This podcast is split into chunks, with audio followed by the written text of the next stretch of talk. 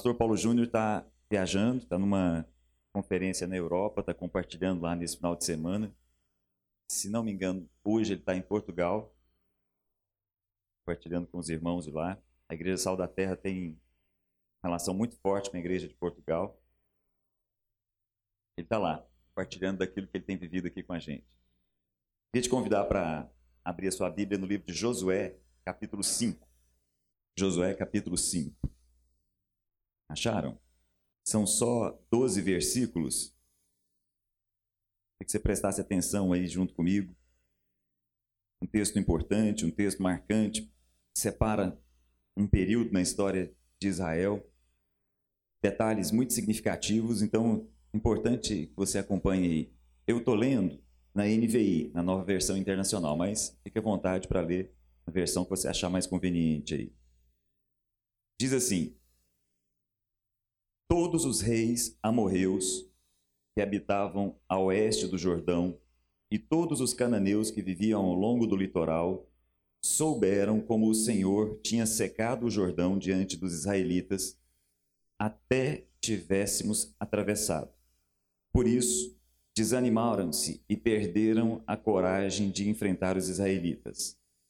Naquela ocasião, disse o Senhor a Josué: Faça facas de pedra e circuncide os israelitas. Josué fez facas de pedra e circuncidou os israelitas em Gibeate Aralote. Ele fez isso porque todos os homens aptos para a guerra morreram no deserto, depois de terem saído do Egito. Todos os que saíram haviam sido circuncidados, mas todos os que nasceram no deserto, no caminho, depois da saída do Egito, não passaram pela circuncisão. Os israelitas andaram 40 anos pelo deserto, até que todos os guerreiros que tinham saído do Egito morressem, visto que não tinham obedecido ao Senhor. Pois o Senhor lhes havia jurado que não veria uma terra que prometera aos seus antepassados, que nos daria, terra onde há leite e mel com fartura Assim, em lugar deles, colocou os seus filhos, e estes foram os que Josué circuncidou. Ainda estavam incircuncisos, porque não tinham sido circuncidados durante a viagem. E depois que a nação inteira foi circuncidada, eles ficaram onde estavam, no acampamento, até se recuperarem. Um parêntese aqui, perceberam a repetição, o reforço, a sequência como a cerimônia da circuncisão está sendo repetida nesse texto até aqui. Aí olha o versículo 9. Então o Senhor disse a Josué: Hoje removi de vocês a humilhação sofrida no Egito. Dependendo da sua versão, tem uma expressão muito forte aí que diz assim: Hoje retirei de sobre vocês o opróbrio do Egito. Por isso, até hoje o lugar se chama Gilgal. Na tarde do décimo quarto dia do mês, enquanto estavam acampados em Gilgal, na planície de Jericó, os israelitas celebraram a Páscoa. No dia seguinte ao da Páscoa, nesse mesmo dia, eles comeram pães sem fermento e grãos de trigo tostados, produtos daquela terra. Um dia depois de comerem o produto da terra, o maná cessou. Já não havia maná para os israelitas, e naquele mesmo ano eles comeram do fruto da terra de Canaã. Como eu disse, esse é um texto que faz uma fronteira, faz uma separação importante na história de Israel. Na verdade, nós estávamos conversando a respeito desse texto na segunda-feira, junto com um grupo que tem estudado o Velho Testamento, e me chamou muita atenção alguns detalhes que eu gostaria de compartilhar com vocês aqui. Só um parêntese, para a gente se colocar dentro dessa história. Como vocês estão percebendo, nós estamos no livro de Josué, Josué é o quinto livro da Bíblia, vocês perceberam aí. Estamos bem no comecinho da Bíblia. Muita coisa já aconteceu até aqui. Mais ou menos é, 400, 450, 460 anos até que esse povo chega no lugar, chega na terra, pisa o pé na geografia de uma terra que tinha sido prometida lá atrás a Abraão. Essa é uma história conhecida de todos vocês, não é novidade. Muita coisa aconteceu nesse caminho. Muito tempo passando no deserto. Esse povo cresceu ali no ambiente de escravidão. Esse povo passa um longo período da vida ali se formando, mas dentro de um ambiente, dentro de uma condição de escravos, até que esse povo sai. Sai do Egito. E aí o texto faz uma revisão importante a respeito dos últimos detalhes. Esse povo sai do Egito, sai como nação escrava, sai como um povo humilhado, como o texto chama a atenção. Um povo marcado por uma condição de escravidão. Num período muito curto, extremamente curto, um povo vira uma nação. Muito rapidamente, esse povo sai do Egito, passa por um período de apenas dois anos, chega no Monte Sinai, recebe ali toda uma formação para que deixe de ser povo e passe a ser nação. Ali eles recebem toda uma, toda, toda uma, uma lei ensinando aquele povo a como se colocar diante de Deus, a como se colocar diante das pessoas, a como se colocar como sociedade. A lei que desce para aquele povo é uma lei que ensina como é que eles devem se relacionar entre si, como é que eles devem adorar e cultuar a Deus, como é que eles devem lidar com as questões do dia a dia. Aquele povo, então, agora com uma legislação, começa a receber também informações importantes a respeito de um santuário. Um santuário que deveria caminhar junto com aquele povo por onde é que aquele povo passasse. Esse é um período importante na história de Israel, extremamente importante. Deveria ser um período de dois anos. Deveria ser um período rápido, curto, mas um período importante de dois anos. Muita coisa aconteceu nesses dois anos. De repente, esse povo se reúne, e aí eu queria que você imaginasse a cena. Muita gente. Mais ou menos a população de Goiânia, somado com a população de Aparecida, somado com a população de Trindade e Senador Canedo. Muita gente.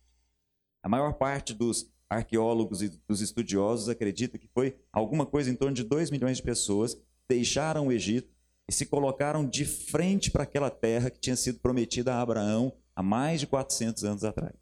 Aquele povo estava ali pronto para entrar na terra. Uma terra importante. Dentro daquela cultura, a terra é muito diferente daquilo que a gente compreende. Para a cultura oriental, a terra significa vida. Aliás, até um, um parêntese importante. Uma das formas de se expressar terra entre eles é bios, é vida. Terra para a cultura oriental é vida. Não ter terra não ter vida. Interessante isso, né? Muito diferente do nosso dia a dia, muito diferente da nossa cultura ocidental. Então, aquele povo agora se coloca diante da terra. A posse da terra caracteriza esse povo como uma nação de fato. Aquele povo agora está prontinho para assumir a terra. Só que um relatório muito mal feito acaba conduzindo aquele povo a um período de muita incredulidade. Moisés, segundo as instruções de Deus, escolhe um homem de cada tribo. Doze homens são escolhidos para passar um período de 40 dias entendendo aquela terra, conhecendo aquele lugar, conhecendo cada detalhe daquele lugar que já era deles. No entanto, quando eles voltaram e foram apresentar o relatório, dez dos doze disseram que aquela terra era muito boa de fato mas era uma terra de muitas dificuldades. Aquele povo se apresentava muito pequeno para aquela quantidade de descendentes gigantes que estavam ali naquele lugar. Só dois, Josué e Caleb, nós sabemos bem disso, disseram: Não, gente, peraí, estamos aqui é para isso mesmo. A terra já é nossa. Vamos lá, vamos assumir isso. E por isso eles quase foram apedrejados. Como o texto está dizendo aqui para a gente, por isso que eu estou lembrando, por causa disso, Deus diz é o seguinte: vocês, todos estão prontos para a guerra, vão ficar por aqui. Os próximos anos vão ser anos em que essas pessoas todas vão morrer nesse lugar. Todos os que estão prontos para a batalha e deveriam entrar nesse momento, mas estão sendo incrédulos, vão morrer aqui mesmo. Todos que têm alguma coisa em torno de 20 anos para baixo, vai ficar para assumir a terra. Todos que têm, os que têm de 20 anos para cima, à exceção de Josué e Caleb, vão possuir essa terra, mas daqui a pouco. Era para ser dois anos. Vou acrescentar mais 38, vamos completar 40 anos e depois nós vamos entrar nessa terra. Mas essa geração vai ficar por aqui. Detalhe extremamente importante. Como é que foi esse período em que esse povo passou pelo deserto? Isso é interessante. Haviam milagres nesse período? Muitos, né? A roupa não se desgastava, as sandálias não se desgastavam. Pela manhã, o pessoal acordava e tinha recebido um orvalho, caía sobre as rochas. Aquele orvalho era como uma farinha que podia ser moída, era transformada num pão que tinha gosto de mel. Eles chamaram esse pão de maná e isso acontecia todos os dias. Aquele povo encontrava águas que eram amargas e Deus transformava essas águas em águas doces. Aquele povo, durante o dia, tinha uma nuvem protegendo do sol e durante a noite uma coluna de fogo, também para proteção. Aquele povo vivia momentos em que sentiam necessidade de carne, sentiam falta de carne, e aí, de repente, codornas, que eram iguarias importantes, apareciam e eram apresentadas ali para ele. Período de muito milagre. Importante isso. Só que agora, esse período vai sofrer uma transição. Agora, essa geração ficou. Essa geração agora ficou para trás, morreu, e uma nova geração surgiu. Essa é a nova geração que, junto com Josué e Caleb, vai tomar posse da terra. E vão entrar. E é esse o ponto. Eles estão nesse lugar. Estão prontos para assumir essa terra. Eles vivem todos juntos uma situação linda e de muita pedagogia. Tenta imaginar essa cena. Aquela multidão agora pronta se coloca diante da terra de Canaã, pronta para entrar na terra. E aí, caprichosamente, Deus coloca aquele povo diante de um rio, o Rio Jordão. Caprichosamente, aquele povo é colocado de novo de frente de águas e vai viver uma, uma experiência muito parecida com aquela experiência que foi vivida quando eles saíram do deserto, quando eles saíram do Egito e iram para o deserto, ao passar pela península do Mar Vermelho. Só que agora eles estão de frente ao Rio Jordão. Há algumas pequenas diferenças, mas significativas, que eu queria lembrar aqui com vocês. Quando aquele povo saiu do Egito, era uma multidão de escravos. Moisés estava ali à frente para abrir caminho para aquele povo. Agora, no caso do Jordão, uma coisa muda de imediato. Aquele povo é colocado diante das águas e agora tem uma arca à frente desse povo, simbolizando a presença do próprio Deus entre eles. Isso é muito significativo. Aquela arca feita de ouro, maravilhosa, pronta para ser carregada, aquela arca que representava a presença do próprio Deus lá dentro do santuário, no lugar especial, uma arca que tinha uma película fina de ouro por cima. Uma vez ao ano, o sangue de um animal era abatido e derramado sobre aquela película de, de, de ouro chamada propiciatório. Ninguém via, a não ser o sumo sacerdote. Todas as pessoas sabiam que aquele sangue estava sendo derramado diante do próprio Deus e perdoava aquelas pessoas de tal maneira que elas pudessem se dirigir a Deus, mas ninguém via a arca. Quando a arca caminhava pelo povo, ela era coberta com um véu, era coberta com um lençol, um pano. Interessante, um pano azul. E a pigmentação azul naquela época era muito difícil de ser encontrada, era muito difícil fazer uma roupa azul. Então as pessoas olhavam aquela marca azul andando pelo povo, sabiam, era a arca que estava ali. No entanto, quando eles foram atravessar Rio Jordão, aquele lençol foi retirado de cima da arca, e as pessoas viram. E aquilo representava, aquele povo sabia bem disso. A maior parte daqueles que estavam ali nunca tinham visto a arca. Aquilo representava a presença do próprio Deus entre eles. Aquilo representava Deus abrindo o caminho pelo qual eles deveriam passar. Eles passam. Prontos. Maravilhoso. Como se uma barragem invisível aparecesse ali no Rio Jordão. As águas param de correr na parte de cima, parte de baixo continua correndo, mas abre um caminho para eles. Eles passam. Com a arca ali no centro. E aí, uma sequência pedagógica que eu queria lembrar com vocês vai acontecer até o momento da circuncisão, extremamente repetida aqui nesse texto. Primeiro, a própria arca, abrindo o caminho, a presença do próprio Deus entre eles, abrindo o caminho para que aquele povo pudesse entrar e pisar aquela terra que de fato era deles. Primeira coisa importante. Segunda coisa importante, Deus diz para Josué: tira lá do meio do Jordão doze pedras, uma representando cada tribo. Coloca aqui um memorial, de tal forma que todos vocês vejam e lembrem o que é que está acontecendo aqui. Daqui para frente, quando a nova geração vier, que a nova geração seja lembrada do que, que aconteceu no Egito, do que, que aconteceu aqui agora, e de tudo aquilo que eu vou fazer no meio de vocês. Importante que vocês vejam. Existem cerimônias que nos trazem à memória coisas que são de fato relevantes. E aí, quando eles atravessam ali todos animados, sabendo que o terror estava no coração daquele povo, todo aquele povo que estava do lado de lá do Jordão e sabia que seria conquistado, já tinha no coração deles um medo enorme que o próprio Deus já tinha colocado ali. Então o povo de Israel estava pronto, literalmente pronto, animado, cheio de ânimo, cheio de entusiasmo, mar aberto, rio aberto, cerimônia importante acontecendo entre eles, a arca da aliança, que eles entendiam muito bem, as pedras como um memorial ali naquela região chamada de Gilgal, para que todos vissem o próprio Deus agindo no meio deles. Só que eles param para fazer duas coisas. Primeiro, a circuncisão daquele povo não tinha passado pela circuncisão enquanto eles estavam no Egito, estavam no deserto. E depois, a celebração da Páscoa. Parece muito capricho isso. Parece um exagero de detalhe. Para que esse tanto de coisa? Só que nós somos pessoas subjetivas. E a nossa subjetividade precisa dessas coisas para aprender, de fato, coisas que vão nos acompanhar. É evidente que essa terra podia ser simplesmente conquistada de ponta a ponta, não precisava passar pelo Rio Jordão, poderia ter passado pelo Vale do Negueb, seria muito simples. Mas caprichosamente, rico em detalhes, Deus vai nos traçando um caminho pedagógico aí, muito importante, para ensinar aquele povo, para ensinar a nós, para ensinar a todos que tiverem oportunidade de abrir a Bíblia. Há uma mensagem profunda aqui, que vai além do que os nossos olhos estão enxergando. É isso que eu queria compartilhar com vocês.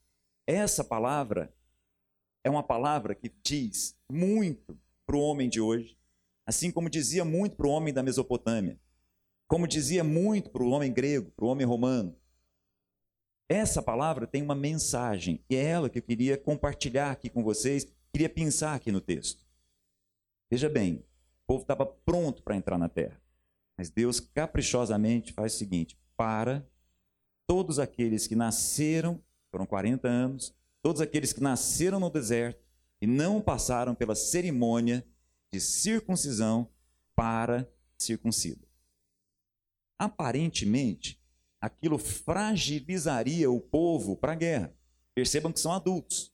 Para quem não conhece, para quem não está muito familiarizado, circuncisão é a retirada da pele na ponta do pênis. A nossa operação de fimose. Só que como a gente faz hoje, é uma operação. Na época, eles fizeram em adultos com faca de pedra. Imagina a cena. Trabalha a sua cabeça aí. Imagina homens adultos tendo a ponta da pele do pênis sendo cortado com faca de pedra, obrigatoriamente, faca de pedra, exatamente para serrar aquilo dali. Aquilo deixava o exército fragilizado por dias. Então parece que é muito capricho da parte de Deus fragilizar um exército que deveria daqui a pouco começar a guiar. Só que o texto diz para a gente algo muito significativo. Dá uma olhada no versículo 9.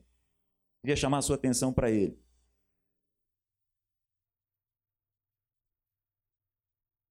diz assim: o Senhor dizendo a Josué: essa cerimônia, a circuncisão que estou falando para vocês fazerem aqui, além de ser a marca da aliança, além de estar ligada àquilo que aconteceu lá atrás com Abraão, hoje, nesse momento, tem uma função muito importante. Olha o que ele está dizendo. Hoje. Quer que troca? Hoje,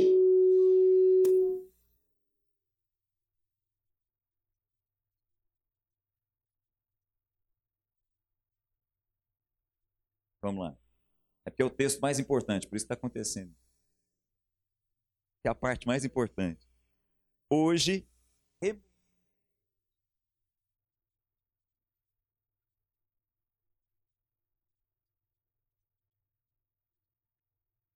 Olha só, isso para nós é difícil. A nossa cultura tem muita dificuldade em entender essa palavra, opróbrio. Faz parte do nosso dia a dia. Nossa cultura, nossa cultura ocidental, tem muita dificuldade em entender determinados valores, que são valores da cultura oriental até os dias de hoje. Por exemplo, para nós, honra pode ser uma virtude, pode ser uma boa qualidade, mas não é um valor. Para um oriental, para um árabe, até os dias de hoje, honra é um valor. Eu me lembro, estava comentando isso com alguns amigos, me lembro há alguns anos atrás, quando o presidente de uma importante, agora, século XX, é, final do século passado, né, 1990, alguma coisa, presidente de uma importante empresa no Japão foi envolvido num processo de corrupção. Japão, cultura oriental, valor honra lá muito importante. Quando ele foi envolvido num processo de corrupção, embora ele tenha ido para a televisão em cadeia nacional, tenha pedido perdão para toda a nação por aquilo que estava acontecendo, o que o governo fez foi dar um passaporte para ele e uma passagem de ida para onde ele quisesse. Isso é interessante. O processo legal caminha, assim como o nosso. Até porque o direito, tanto dos orientais quanto dos ocidentais, nasce do direito romano. Então, processo legal na justiça caminha do mesmo jeito. Só que a cultura que preza por honra não permite essa pessoa conviver bem entre eles. Num, na sequência, na semana posterior, a esposa do, do presidente dessa empresa foi à televisão, de novo, cadeia nacional, junto com o filho. Se apresentou, olha, eu queria me apresentar aqui para vocês, eu sou fulano de tal, queria dizer para vocês que a partir de hoje eu sou viúva e o meu filho é órfão de pai. Porque ele foi envolvido num processo de corrupção. E isso dentro do Japão, nos dias de hoje, isso é uma desonra. Difícil para a gente entender isso. Né? Muito complicado a gente entender essas questões do universo ocidental em comparação com o universo oriental. Essa palavra, opróbrio, é muito mais do que humilhação, é muito mais do que vergonha, é algo profundo dentro daquela cultura. O que Deus está dizendo que está retirando daquele povo é algo que, naquele momento, mudava a condição daquele povo. Lembrem-se, há muito pouco tempo atrás, esse povo era escravo. Aquele povo vivia numa condição de humilhação constante. E agora, o que Deus está fazendo com a cabeça deles é o seguinte: a partir de agora, quero que vocês entendam, isso acabou. Vocês começam uma vida nova daqui para frente. Toda a humilhação, toda a vergonha que vocês viveram ficou para trás. Isso é importante. Todos nós, de alguma forma, sentimos vergonha, sentimos culpa, sentimos humilhação. Na verdade, essa história é antiga, muito antiga. Quando nós, representados por um amigo nosso lá no Éden, resolvemos bancar a nossa própria vida, que foi o que Adão fez e o que nós fizemos, quando nós dissemos, não, eu cuido da minha vida daqui para frente, eu sei discernir entre o bem e o mal, eu caminho com a minha vida sozinho daqui para frente, eu não preciso de Deus. Foi o que Adão e nós fizemos. Quando nós fizemos isso e decidimos tocar a nossa vida por conta, por conta própria, várias coisas aconteceram. Duas delas muito interessantes. Primeiro, uma sensação de que a gente nunca está em casa. A partir do momento que o homem saiu daquele lugar, ele sempre tem a sensação de que não acha o lar. Não sei se você consegue entender o que eu estou dizendo. Isso fica mais claro quando a gente tem amigos que mudam. Não sei se vocês já viveram essa situação. Quando a gente tem amigos que mudam de país. Uma pessoa muda, vai para um país, e se for para um país de primeiro mundo, chega lá, toda aquela estrutura, emprego, casa, tudo muito bom. Mas o cara está lá e o coração dele está aqui. Já viram essa situação? Aí ele junta dinheiro lá e vem para cá. Quando ele vem para cá, começa a trabalhar, aí o corpo dele está aqui o coração dele está lá. E ele nunca consegue juntar o coração e o corpo. Mas na verdade, isso só explode algo que está em todos nós, que é uma sensação de que a gente não encontra a nossa casa. Isso aconteceu naquele momento. Uma outra coisa muito importante, e essa eu queria parar aqui para compartilhar com vocês, é o fato de que homem e mulher viviam nus e não sentiam vergonha. A nudez aí não tem nada a ver com sexualidade. A sexualidade entrou nessa história lá no século XVII. Vergonha passou a ser associada a sexo muito recentemente. A vergonha que o homem passou a sentir, que todos nós passamos a sentir, é um sentimento de inadequação. Todos nós começamos a não nos sentir bem. E aí, duas atitudes. Desde o Éden, duas atitudes: fugir de Deus e dar um jeito de colocar uma máscara. O que Deus está fazendo aqui, nesse momento, com aquele povo, é dizendo para aquele povo: não precisa mais disso. Essa culpa, essa humilhação, essa vergonha já foi retirada de vocês. O símbolo é essa circuncisão. Isso é um símbolo visual do que deveria estar acontecendo agora na mente de vocês. Vocês estão livres de toda vergonha, de toda humilhação, de toda culpa. Quer seja vergonha em função do que eu fiz, quer seja humilhação em função do que alguém fez comigo. Entenda, a vida daqui para frente é nova. Eu estou retirando isso de vocês. Vocês não precisam mais ter essa sensação dolorosa de vergonha, de culpa, na expressão do texto, de opróbrio. Eu estou retirando isso de vocês, para que vocês possam de fato entrar na terra, para que vocês possam de fato começar uma vida nova, para que vocês de fato possam entender o que é plenitude de vida. Eu estou retirando de vocês tudo aquilo que de alguma forma te incomoda, quer seja porque você fez, quer seja porque alguém fez com você. A vida começa a partir de agora. Entendem isso? Desde o Éden, essa é a sensação. Desde lá atrás, essa é a sensação. O homem, ao sair fora e começar a perceber esse sentimento de falta de lugar e de inadequação, buscou fugir de Deus e colocar um monte de folha ao redor do corpo para tentar cobrir a sua nudez. De novo, isso não tem nada a ver com sexualidade, tem a ver com vergonha. É outra coisa, tem a ver com opróbrio. E aí, olha o que Deus faz. Deus chama o homem e fala assim: estou aqui. Não precisa fugir. O que você fez é muito ruim, mas pode voltar. Minha casa continua tendo lugar para você. Pode voltar. E aí tem um fato extremamente relevante lá no Gênesis, que acontece até hoje. Quem é que providencia roupa para o homem? Isso é muito forte. O homem preparou roupas com folha de figueira.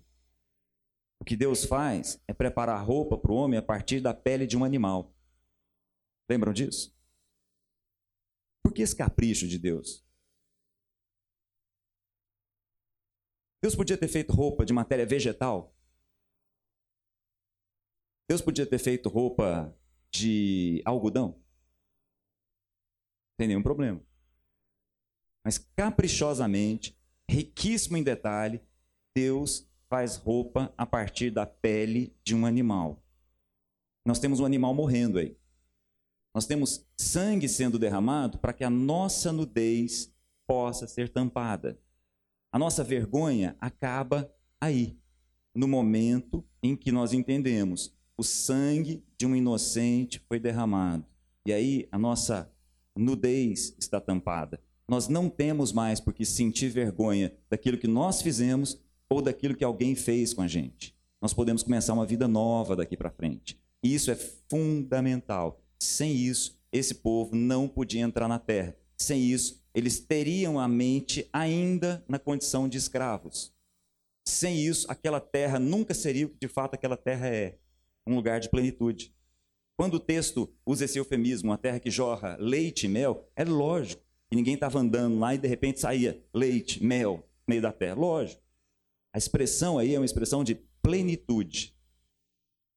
Aquela era a representação, aquele era o símbolo de plenitude de vida plenitude de vida envolve entender aquilo que desde o Éden aconteceu, na verdade, vem de eternidade a eternidade. A expressão que João usa em Apocalipse é o seguinte: Cordeiro for morto desde a fundação do século. Cordeiro for morto, isso é engraçado. Foi desde, parece uma incoerência. Porque, na verdade, como Deus está na eternidade, o sacrifício de Jesus é eterno. O que nós encontramos na cruz é uma explosão na história, o que acontece na eternidade desde sempre. O cordeiro foi morto, o sangue foi derramado desde sempre, de eternidade a eternidade. Isso serve para Adão, serve para nós, serve para os nossos filhos. Mas a nossa mente tem que tomar consciência disso. Nós precisamos ter as nossas estruturas mentais sendo renovadas na compreensão. Nós já fomos literalmente libertos. O sangue já foi derramado e nos livra de todo o opróbrio. Nós estamos livres de toda vergonha.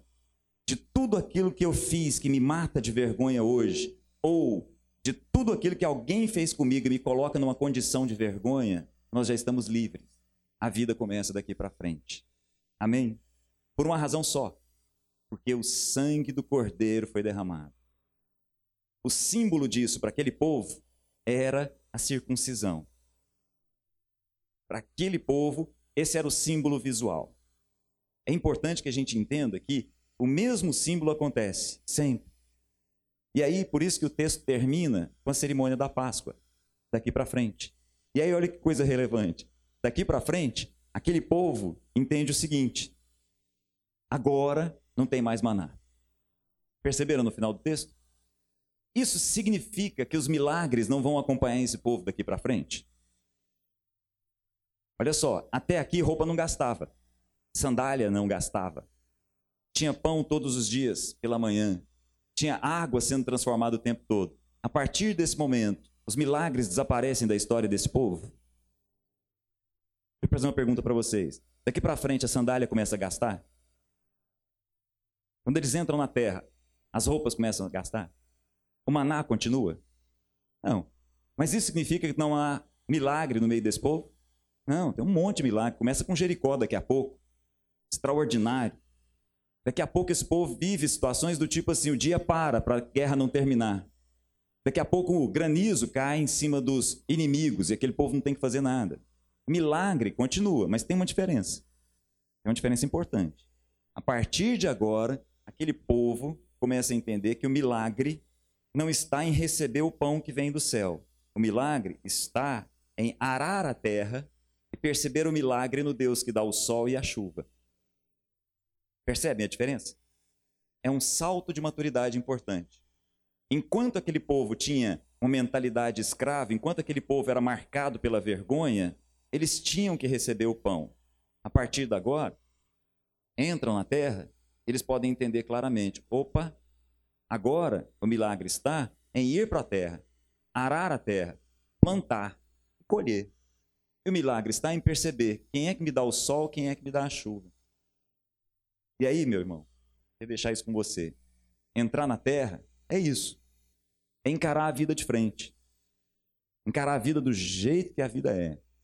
Sabendo que é o nosso Deus, o Deus e Pai, Jesus Cristo, o único Deus que faz nascer o sol sobre justos e injustos, que traz a chuva sobre bons e maus. É esse. E aí nós podemos encarar a vida com tudo o que a vida tem. E aí, se eu tenho que mandar mais um currículo na segunda-feira, na terça-feira, eu vou mandar. Se eu tenho que fazer mais um exame, eu vou fazer. Se eu tenho que encarar mais uma cirurgia pela frente, eu vou encarar. Se eu tenho que encontrar com alguém para resolver um problema, eu vou encontrar. Sabendo que o sangue do Cordeiro já me liberou de tudo que estava para trás. Quer seja o que eu fiz, quer seja o que fizeram comigo. Minha vida começa a partir de agora. E assim eu vou. E isso é entrar na terra. E isso é plenitude de vida. A plenitude de vida que percebe o milagre em todos os detalhes na vida. Só que o pão, ao invés de cair do céu, é o pão que vem da terra que nós aramos. Mas a chuva continua vindo de Deus. Amém? Vamos orar? Espero que Deus traga para os nossos corações a libertação de toda e qualquer vergonha, de qualquer opróbrio, de qualquer humilhação. Em nome de Jesus. Feche seus olhos. Se quiser ficar em pé junto comigo, fique à vontade. Em nome do Senhor Jesus, nós pedimos o teu Espírito entre nós, nos libertando de toda culpa, de toda humilhação, de tudo aquilo que de alguma forma mexe com a nossa cabeça em relação ao que já foi. Que teu Espírito nos ensine, como ensinou a Paulo, a esquecer as coisas que estão para trás e olhar para frente. Nós possamos olhar para frente, nós possamos olhar para a terra que está diante de nós, vai ser lavada, lavrada, vai ser cultivada, a terra que vai receber do Senhor o sol e a chuva. Que nós possamos entender, em nome de Jesus, a vida que está diante de nós. Nós possamos entender a profundidade do perdão do Senhor, nós possamos entender a profundidade da misericórdia do Senhor e da vida que está diante de nós, daqui para frente. Em nome de Jesus. Amém.